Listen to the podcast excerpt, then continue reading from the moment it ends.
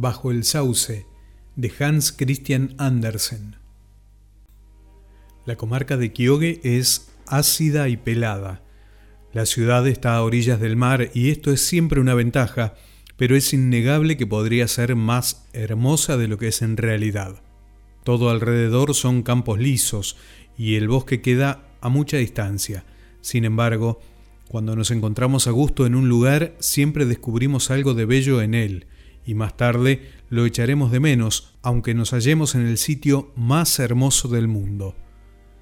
Y forzoso es admitir que en verano tienen su belleza los arrabales de Kyoge, con sus pobres jardincitos extendidos hasta el arroyo que allí se vierte en el mar. Y así lo creían en particular Knud y Juana, hijos de dos familias vecinas, que jugaban juntos y se reunían atravesando a rastras los groselleros. En uno de los jardines crecía un sauco, en el otro un viejo sauce, y debajo de éste gustaban de jugar sobre todo los niños, y se les permitía hacerlo, a pesar de que el árbol estaba muy cerca del río y los chiquillos corrían peligro de caer en él. Pero el ojo de Dios vela sobre los pequeñuelos, de no ser así mal irían las cosas. Por otra parte, los dos eran muy prudentes, el niño tenía tanto miedo al agua que en verano no había modo de llevarlo a la playa, donde tan a gusto chapoteaban los otros rapaces de su edad. Eso lo hacía objeto de la burla general y él tenía que aguantarla. Un día, la hijita del vecino, Juana, soñó que navegaba en un bote de vela en la bahía de Kyoge y que Nud se dirigía hacia ella vadeando hasta que el agua le llegó al cuello y después lo cubrió por entero. Desde el momento en que Knud se enteró de aquel sueño, ya no soportó que lo tachasen de miedoso, aduciendo como prueba al sueño de Juana. Este era su orgullo, mas no por eso se acercaba al mar. Los pobres padres se reunían con frecuencia y Knud y Juana jugaban en los jardines y en el camino plantado de sauces que discurría a lo largo de los fosos. Bonitos no eran aquellos árboles, pues tenían las copas como podadas, pero no los habían plantado para adorno, sino para utilidad. Más hermoso era el viejo sauce del jardín, a cuyo pie, según ya hemos dicho, jugaban a menudo los dos amiguitos. En la ciudad de Kyoge hay una gran plaza mercado en la que durante la feria anual se instalan verdaderas calles de puestos que venden cintas de seda, calzados y todas las cosas imaginables. Había entonces un gran gentío y generalmente llovía, Además, apestaba a sudor de las chaquetas de los campesinos, aunque olía también a exquisito alajú, del que había toda una tienda abarrotada. Pero lo mejor de todo era que el hombre que lo vendía se alojaba durante la feria en casa de los padres de Gnud y naturalmente lo obsequiaba con un pequeño pan de especias del que participaba también Juana. Pero había algo que casi era más hermoso todavía, el comerciante sabía contar historias de casi todas las cosas, incluso de sus turrones, y una velada explicó una que produjo tal impresión en los niños que jamás pudieron olvidarla. Por eso, será conveniente que la oigamos también nosotros, tanto más cuanto que es muy breve. Sobre el mostrador, empezó el hombre, había dos moldes de alajú, uno en figura de un hombre con sombrero y el otro en forma de una mujer sin sombrero pero con una mancha de oropel en la cabeza. Tenían la cara de lado vuelta hacia arriba y había que mirarlos desde aquel ángulo y no del revés, pues jamás hay que mirar así a una persona. El hombre llevaba en el costado izquierdo una almendra amarga, que era el corazón, mientras la mujer era dulce toda ella. Estaban para muestra en el mostrador y llevaban ya mucho tiempo allí, por lo que se enamoraron, pero ninguno lo dijo al otro, y sin embargo, preciso es que alguien lo diga, si ha de salir algo de tal situación. Es hombre y, por tanto, tiene que ser el primero en hablar, pensaba ella. No obstante, se habría dado por satisfecha con saber que su amor era correspondido. Los pensamientos de él eran mucho más ambiciosos, como siempre son los hombres. Soñaba que era un golfo callejero y que tenía cuatro chelines, con los cuales se compraba la mujer y se la comía. Así continuaron por espacio de días y semanas en el mostrador, y cada día estaban más secos y los pensamientos de ella eran cada vez más tiernos y femeninos. Me doy por contenta con haber estado sobre la mesa con él, pensó, y se rompió por la mitad. Si hubiese conocido mi amor, de seguro que habría resistido un poco más, pensó él. Y esta es la historia, y aquí están los dos, dijo el turronero son notables por su vida y por su silencioso amor, que nunca conduce a nada. Vedlos ahí. Y dio a Juana el hombre sano y entero, y a Gnud la mujer rota, pero a los niños les había emocionado tanto el cuento que no tuvieron ánimos para comerse la enamorada pareja. Al día siguiente se dirigieron con las dos figuras al cementerio y se detuvieron junto al muro de la iglesia, cubierto, tanto en verano como en invierno, de un rico tapiz de hiedra. Pusieron al sol los pasteles entre los verdes zarcillos y contaron a un grupo de otros niños la historia de su amor, mudo e inútil. Y todos la encontraron maravillosa, y cuando volvieron a mirar a la pareja de Alajú, un muchacho grandote se había comido ya la mujer despedazada, y esto por pura maldad. Los niños se echaron a llorar, y luego, y es de suponer que lo hicieron para que el pobre hombre no quedase solo en el mundo, se lo comieron también, pero en cuanto a la historia, no la olvidaron nunca. Los dos chiquillos seguían reuniéndose bajo el sauce o junto al sauco, y la niña cantaba canciones bellísimas con su voz argentina. Agnud, en cambio, se le pegaban las notas a la garganta, pero al menos se sabía la letra y más vale esto que nada. La gente de Kyoge, y entre ella la señora de la quincallería, se detenían a escuchar a Juana. ¡Qué voz más dulce! decían. Aquellos días fueron tan felices que no podían durar siempre. Las dos familias vecinas se separaron. La madre de la niña había muerto, el padre deseaba ir a Copenhague para volver a casarse y buscar trabajo. Quería establecerse de mandadero, que es un oficio muy lucrativo. Los vecinos se despidieron con lágrimas y sobre todo lloraron los niños. Los padres se prometieron mutuamente escribirse, por lo menos una vez al año. Ignud entró de aprendiz de zapatero, era ya mayorcito y no se le podía dejar ocioso por más tiempo. Entonces recibió la confirmación. Ah, que no hubiera dado por estar en Copenhague aquel día solemne y ver a Juanita. Pero no pudo ir, ni había estado nunca, a pesar de que no distaba más de cinco millas de Kyoge. Sin embargo, a través de la bahía y con tiempo despejado, Nud había visto sus torres, y el día de la confirmación distinguió claramente la brillante luz dorada de la iglesia de Nuestra Señora. Oh, cómo se acordó de Juana. ¿Y ella se acordaría de él? Sí, se acordaba. Hacia Navidad llegó una carta de su padre para los Knud. Las cosas les iban muy bien en Copenhague y Juana, gracias a su hermosa voz, iba a tener una gran suerte. Había ingresado en el teatro lírico.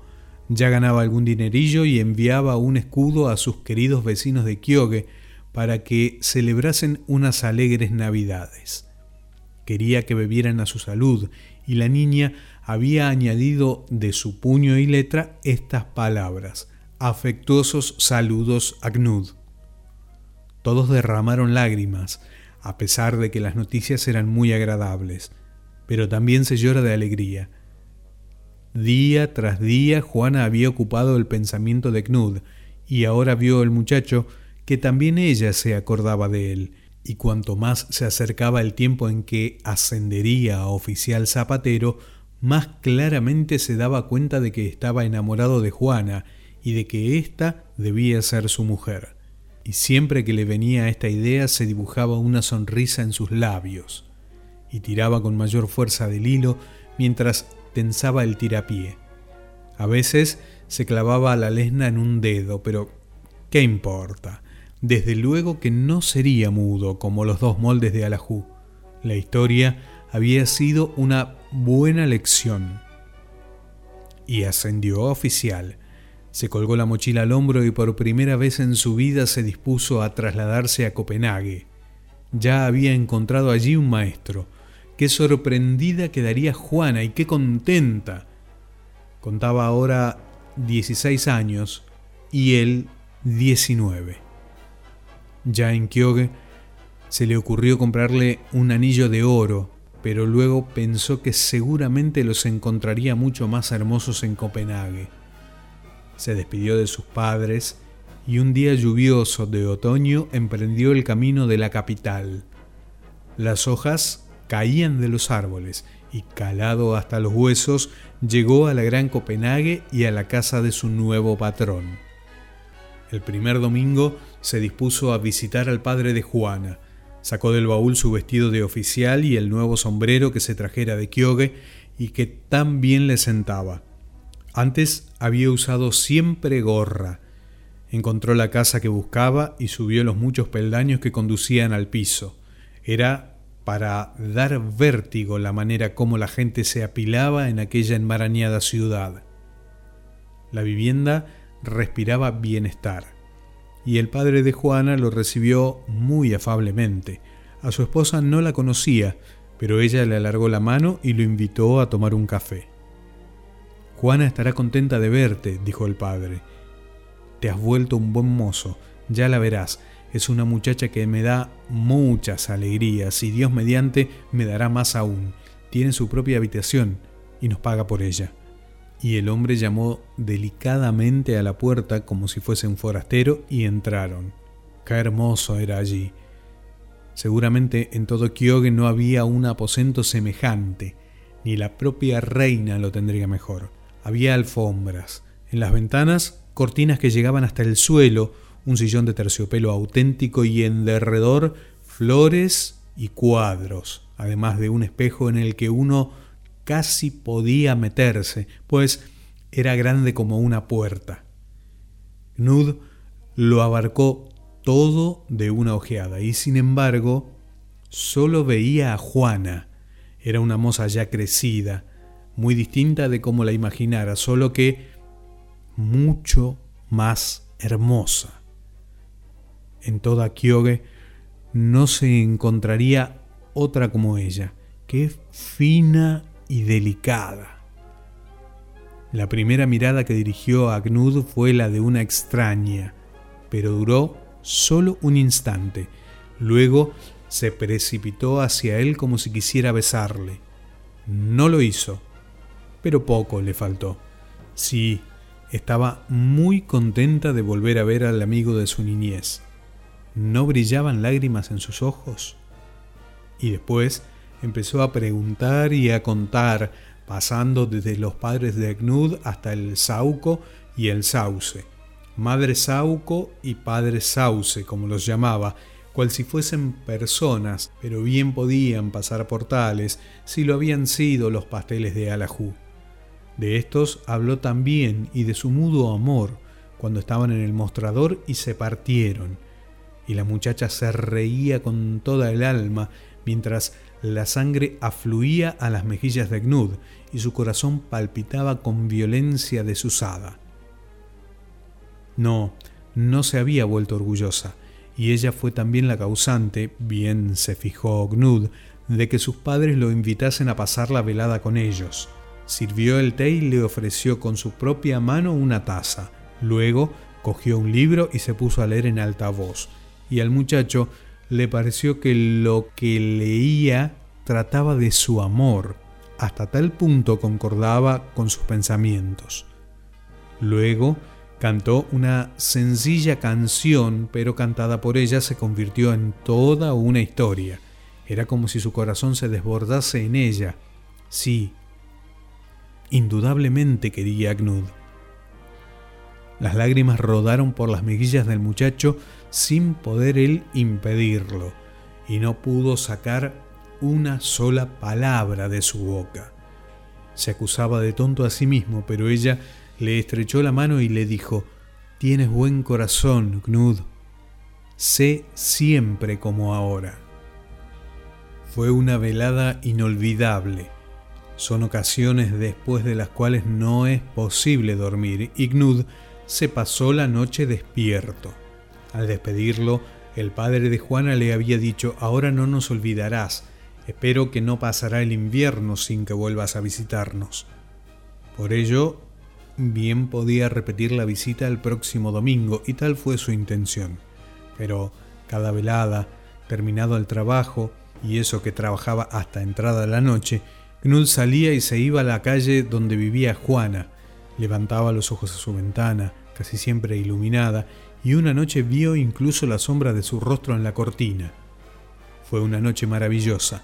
A la señora del zapatero no le parecían bien tantas salidas vespertinas y meneaba la cabeza dubitativamente, pero el patrón se sonreía. Es joven, decía. El domingo nos veremos y le diré que es la reina de todos mis pensamientos y que ha de ser mi esposa. Solo soy un pobre oficial zapatero, pero puedo llegar a maestro. Trabajaré y me esforzaré. Sí, se lo voy a decir. A nada conduce el amor mudo, lo sé por aquellos alajús. Y llegó el domingo. Ignud se fue a casa de Juana, pero qué pena. Estaban invitados a otra casa y tuvieron que decirlo al mozo. Juana le estrechó la mano y le preguntó, ¿Has estado en el teatro? Pues tienes que ir.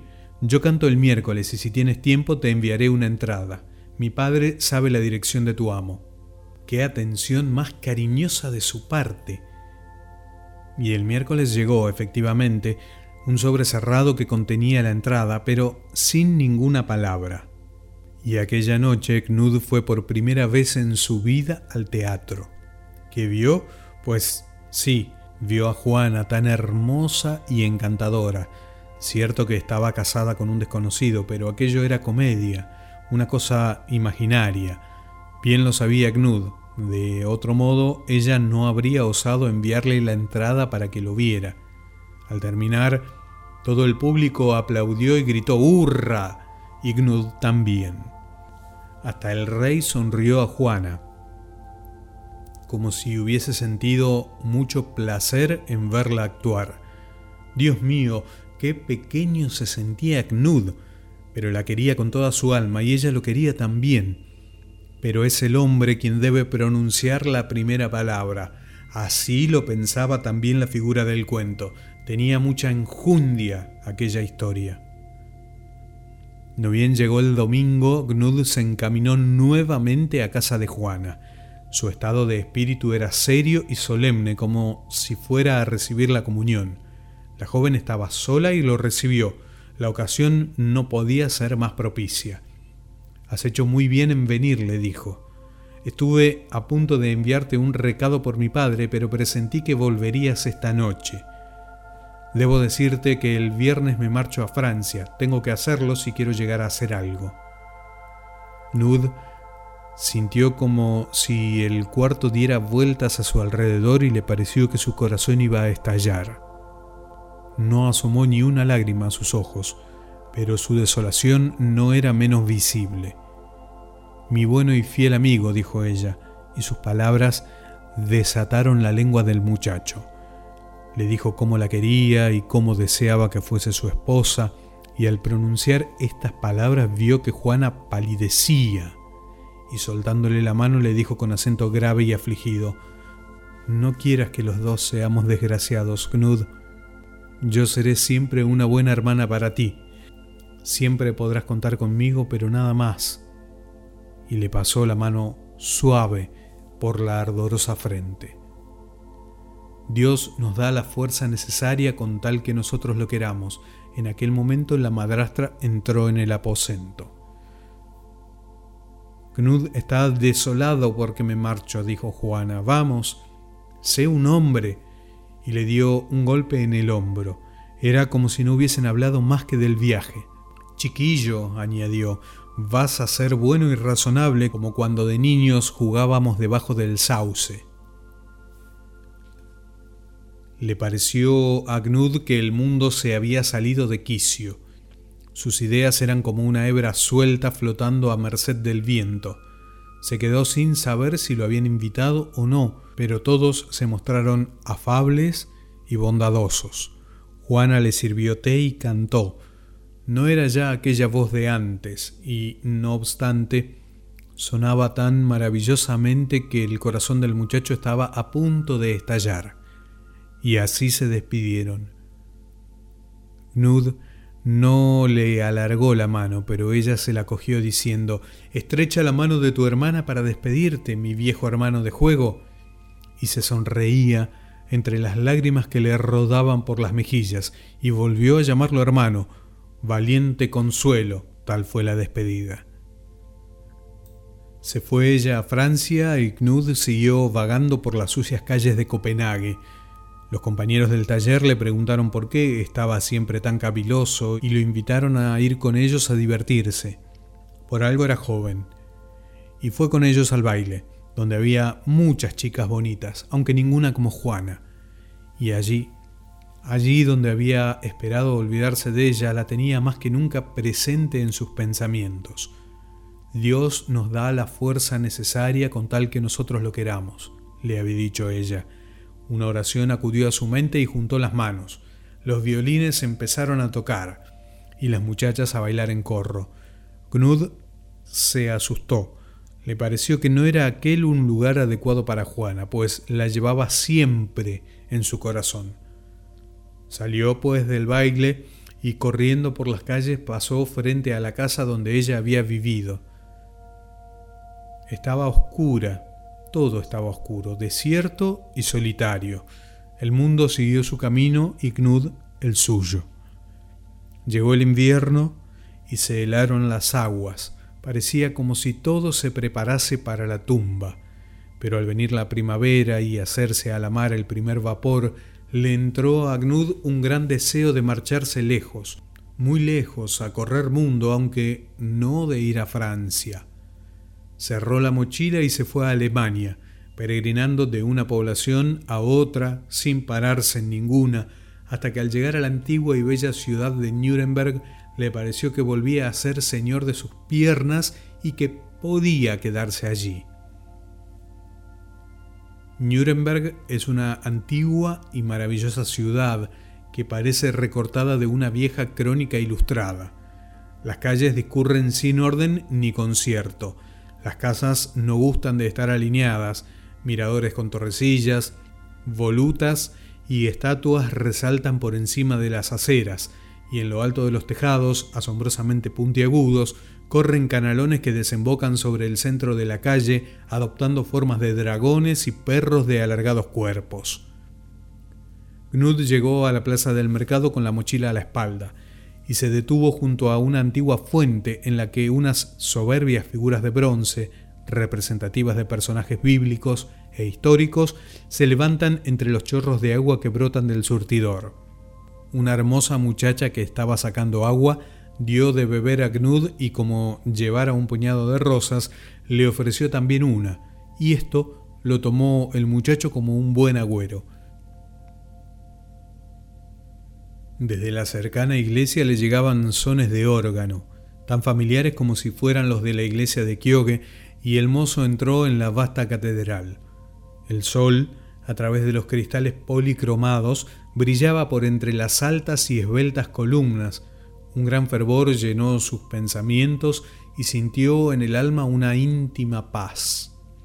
Buscó y encontró en Nuremberg un buen maestro. Se quedó en su casa y aprendió la lengua. Los antiguos fosos que rodean la ciudad han sido convertidos en huertecitos, pero las altas murallas continúan en pie con sus pesadas torres. El cordelero trenza sus cuerdas en el corredor construido de vigas que, a lo largo del muro, conduce a la ciudad, y allí, brotando de grietas y hendeduras, crece el sauco, extendiendo sus ramas por encima de las bajas casitas, en una de las cuales residía el maestro para quien trabajaba Knud. Sobre la ventanuca de la buhardilla, que era su dormitorio, el arbusto inclinaba sus ramas. Residió allí todo un verano y un invierno, pero al llegar la primavera no pudo resistir por más tiempo. El sauco floreció y su fragancia le recordaba tanto su tierra que le parecía encontrarse en el jardín de Kyoge. Por eso cambió Knud de patrón y se buscó otro en el interior de la ciudad, en un lugar donde no crecieran saucos. Su taller estaba en las proximidades de un antiguo puente amurallado, encima de un bajo molino de aguas que murmuraba eternamente. Por debajo fluía un río impetuoso, encajonado entre casas de cuyas paredes se proyectaban miradores corroídos, siempre a punto de caerse al agua.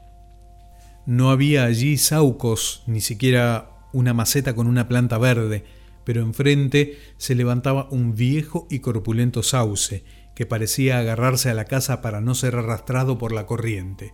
Extendía sus ramas por encima del río, exactamente como el del jardín de Kyoge lo hacía por encima del arroyo. En realidad había ido a parar de la madre Sauco al padre Sauce. Especialmente en las noches de luna, aquel árbol le hacía pensar en Dinamarca, pero este pensamiento, más que de la luz de la luna, venía del viejo Sauce. No pudo resistirlo y, ¿por qué no? Pregúntalo al sauce, pregúntalo al sauco florido. Por eso dijo adiós a su maestro de Nuremberg y prosiguió su peregrinación. A nadie hablaba de Juana. Se guardaba su pena en el fondo del alma, dando una profunda significación a la historia de los pasteles de Alajú. Ahora comprendía por qué el hombre llevaba una almendra amarga en el costado izquierdo.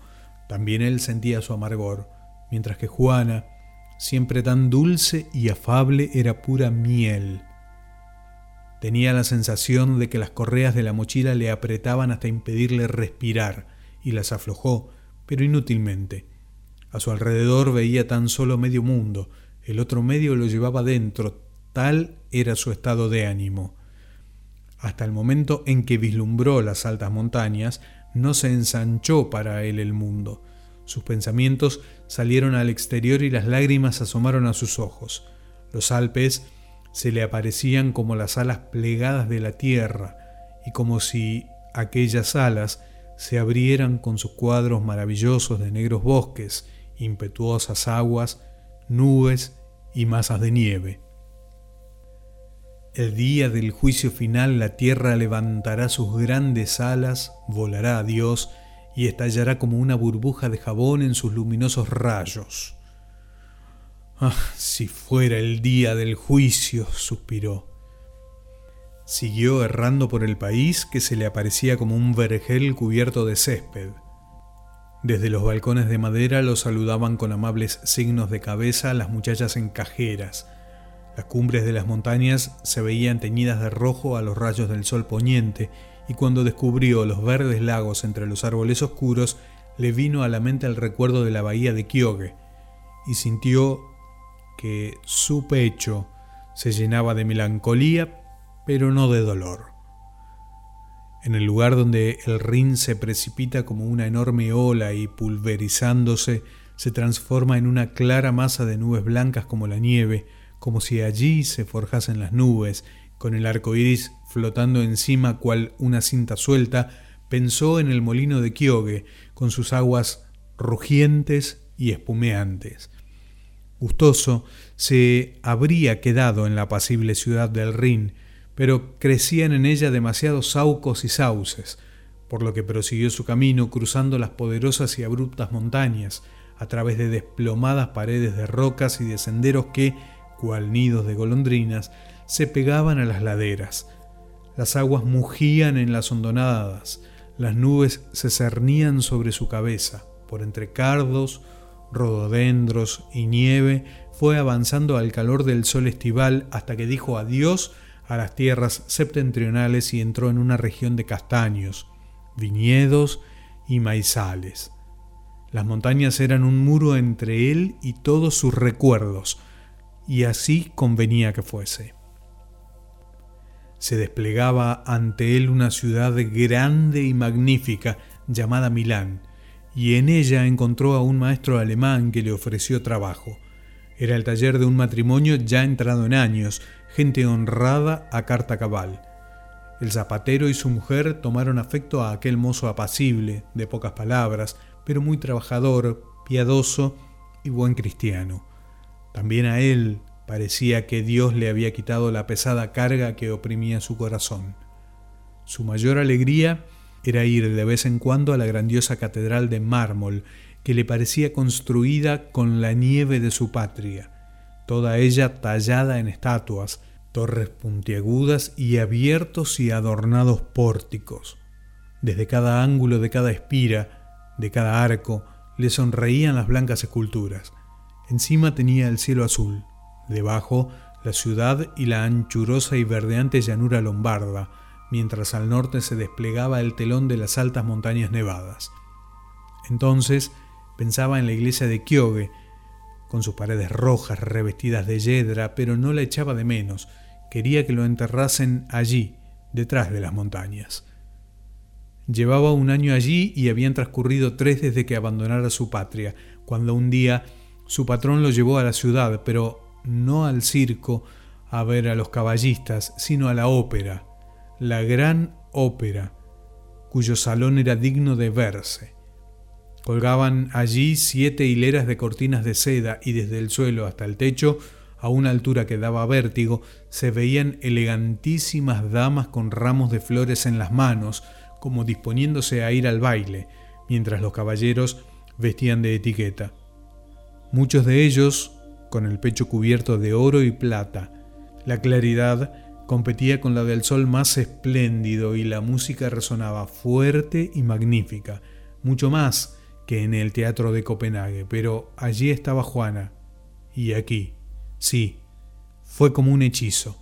Se levantó el telón y apareció también Juana, vestida de oro y seda con una corona en la cabeza. Cantó como solo un ángel de Dios sabría hacerlo. Y se adelantó en el escenario cuanto le fue posible, sonriendo como solo Juana sabía sonreír, y miró precisamente a Knud. El pobre muchacho agarró la mano de su maestro y gritó, Juana. Mas nadie lo oyó sino él, pues la música ahogó su voz. Solo su amo hizo un signo afirmativo con la cabeza. Sí, en efecto se llama Juana, y sacando un periódico le mostró su nombre escrito en él. No, no era un sueño. Y todo el público la aclamaba y le arrojaba flores y coronas, y cada vez que se retiraba volvía a aplaudir llamándola a la escena. Salió una infinidad de veces. En la calle, la gente se agrupó alrededor de su coche y Gnud se encontró en primera fila, loco de felicidad, y cuando, junto con todo el gentío, se detuvo frente a su casa magníficamente iluminada, se halló él a la portezuela del carruaje.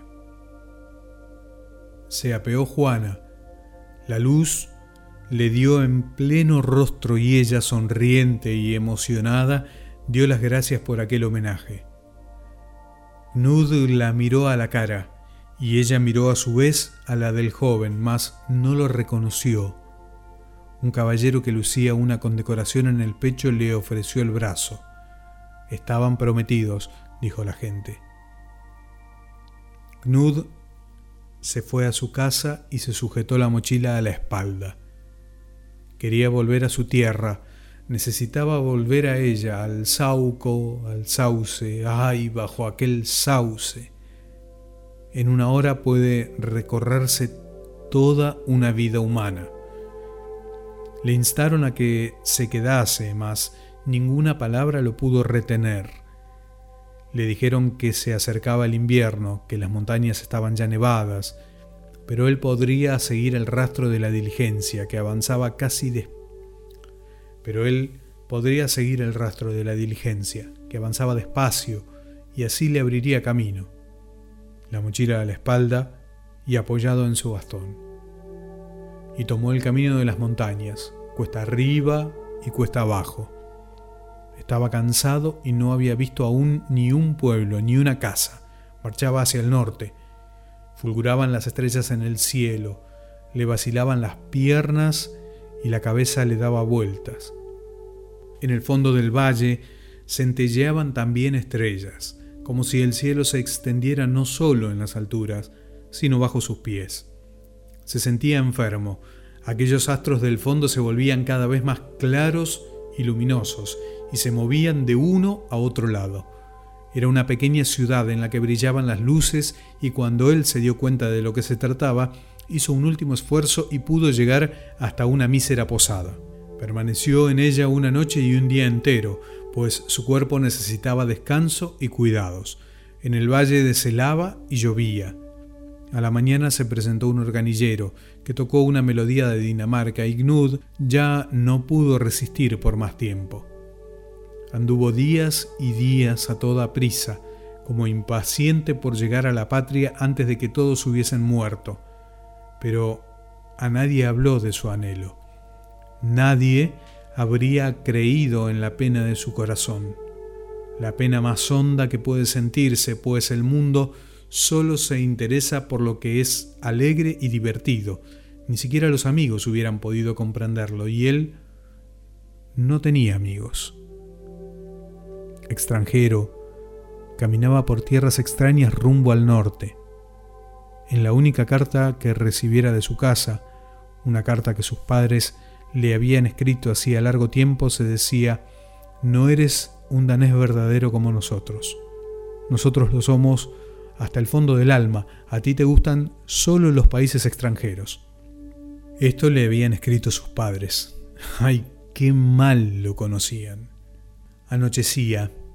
Él andaba por la carretera. Empezaba a helar y el paisaje se volvía más y más llano. Todo él, campos y prados. Junto al camino crecía un corpulento sauce. Parecía aquello tan familiar, tan danés. Se sentó al pie del árbol. Estaba fatigado, la cabeza se le caía y los ojos se le cerraban, pero él seguía dándose cuenta de que el sauce inclinaba las ramas hacia él. El árbol se le aparecía como un hombre viejo y fornido.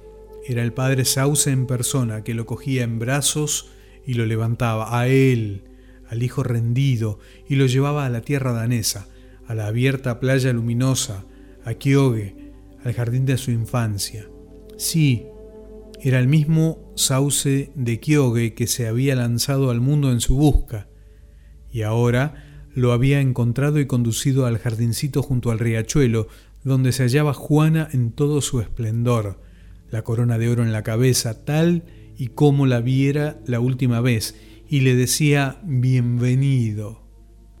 Y he aquí que vio delante de él a dos figuras extrañas, solo que mucho más humanas que las que recordaba de su niñez. También ellas habían cambiado. Eran los dos moldes de Alajú, el hombre y la mujer, que lo miraban de frente y tenían muy buen aspecto. Gracias, le dijeron a la vez. Tú nos has desatado la lengua, nos has enseñado que hay que expresar francamente los pensamientos, de otro modo nada se consigue y ahora nosotros hemos logrado algo, estamos prometidos. Y se echaron a andar, cogidos de la mano por las calles de Kyoge, incluso vistos de espalda estaban muy correctos, no había nada que reprocharles.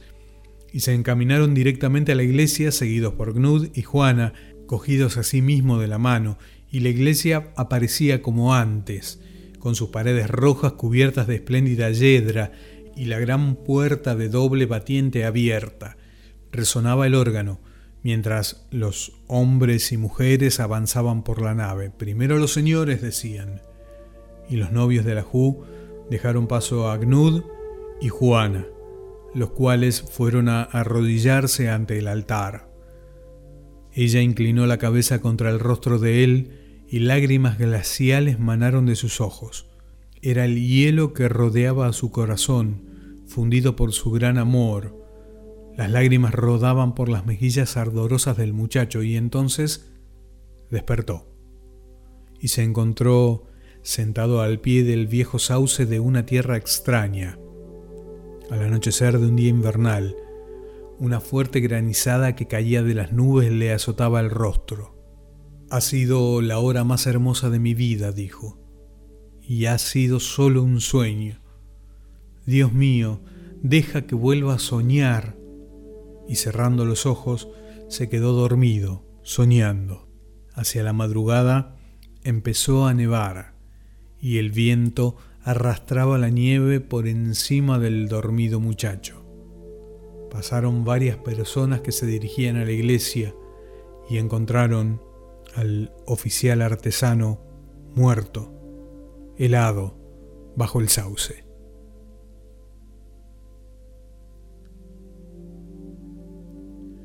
De Hans Christian Andersen, bajo el sauce.